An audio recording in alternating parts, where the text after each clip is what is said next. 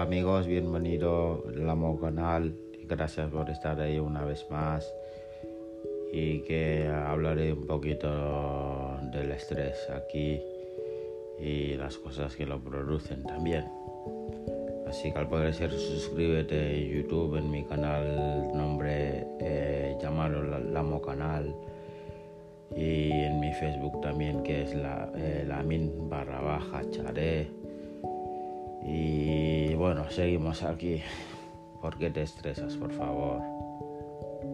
Pero creo que la razón por qué nos estresamos es porque estamos con el diablo constantemente.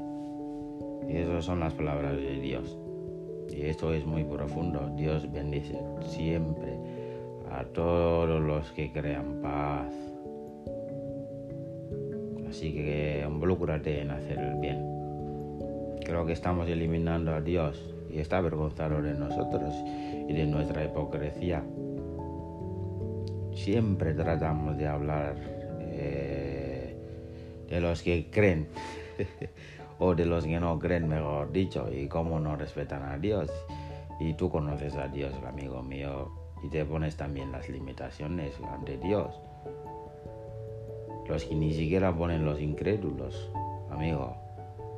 Los libros espirituales siempre nos dictan de que eh, la paz de Dios es muy importante, así que, la paz viene también después del infierno. y la paz de Dios con sorpresa de todo entendimiento vigilará también tu corazón y tu mente. Oh, qué poderoso. Si tienes paz, te protege también ante los enemigos, ante todos los malignos. Y algunos están preocupados de por qué no duermen. Y otros están preocupados de por qué tienen el espíritu de la ansiedad. es porque no tienes tu protector. Y te recomiendo que estés con tu protector. Y te recomiendo que estés con tu protector en paz. Deja a Dios proteger tu corazón y tu mente y tu alma. Todos sabemos que cuando Dios está cabreado, cuando Dios dice sí, no hay nada imposible. Pero ¿qué pasa si Dios dice no? Ante todos tus enemigos con los que tienes que luchar y enfrentar todos los días. Así que tendrás que pedir algún momento de tu, de tu vida fe y cuando algo pasa y tenemos que redirigir nuestra dirección o volver a empezar de nuevo, yo que sé, enderezar la ruta en la que, la que estamos ahora. Es parte de la jornada, amigo, y nos hace el bien. Y al fin y al cabo, si el propósito es de hacer el bien,